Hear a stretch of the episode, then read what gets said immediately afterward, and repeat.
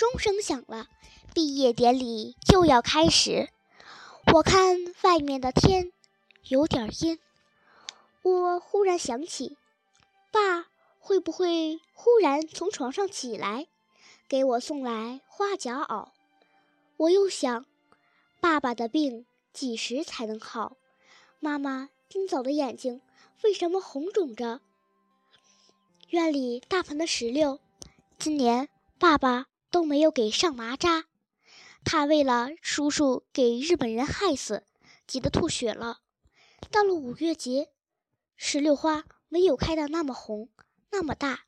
如果秋天来了，爸还要买那样多的菊花摆在我们的院子里、客厅的花架上、廊檐下吗？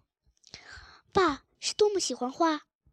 每天他下班回来，我们在门口等他。他把草帽推到后面，抱起弟弟。经过自来水龙头，拿起喷壶，唱着歌。他回家的第一件事就是浇花。太阳快下去，院子里吹着凉爽的风。爸摘了一朵茉莉，插到寿姬妹妹的头发上。陈家的伯伯对爸爸说：“老林，你这样喜欢花，所以你太太生了一堆女儿。我有四个妹妹，只有两个弟弟，我才十二岁。为什么？”我总是想到这些。韩主任已经上台了，他很正经地对我说：“各位同学都毕业了，就应该离开上了六年的小学，去中学读书。做了中学生就不是小孩子了。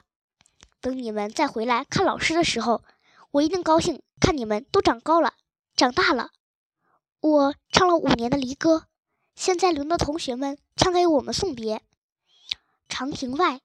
古道边，芳草碧连天。问君此去几时来？来时莫徘徊。天之涯，地之角，知交半零落。人生难得是欢聚，唯有别离多。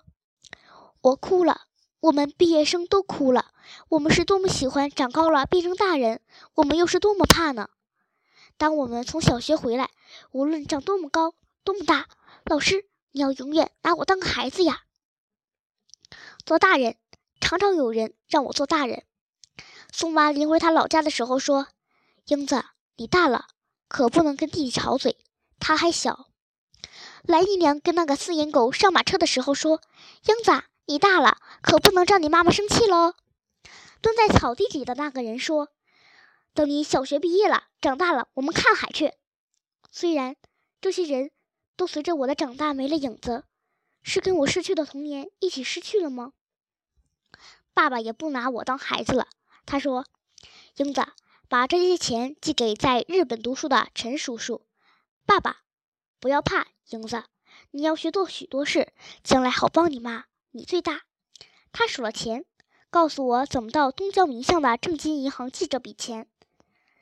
到最里面的台子要一张寄款单，写上金。七十元也，写上日本横滨的地址，交给柜台里的小日本儿。我虽然很害怕，也得硬着头皮去做。这是爸爸说的，无论什么困难的事，只要硬着头皮做，就闯过去了。闯咧闯咧，英子。我心情紧张，捏着一卷钞票到银行去。从高台阶出来，看见东郊民巷花圃里种满了蒲公英。心里想，闯过来了，快回家去告诉爸爸，并且让他明天也在花池里种满蒲公英。快回家去，快回家去！拿着刚发下来的小学毕业文凭，红丝带系的白纸筒催着自己。我好像怕赶不上什么事情，为什么呀？进了家门，静悄悄的，四个妹妹和两个弟弟坐在院子里的小板凳上，他们在玩沙土。旁边的夹竹桃。不知什么时候垂下了好几根枝子，散散落落的，很不像样。爸爸没有给他们收拾、修剪、捆扎和施肥。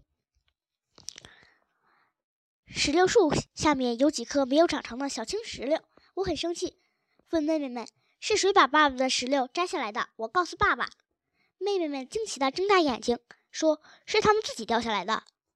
我捡起石榴，削了一根手指的厨子老高到外面，他说。大小姐，别说什么告诉你爸了，你妈妈刚从医院来，叫你回去。你爸爸已经……他为什么不说下去了？我觉着着急，嘴里大喊着：“你说什么，老高？大小姐，到了医院，好好劝劝你妈。这里就属你大了，就属你大了。”受惊妹妹还在抢燕燕的小玩意儿，弟弟把插头挂进玻璃瓶。是的，这里就属我大了，我是小小的大人。我对老高说：“老高，我知道什么事情了，我就去医院。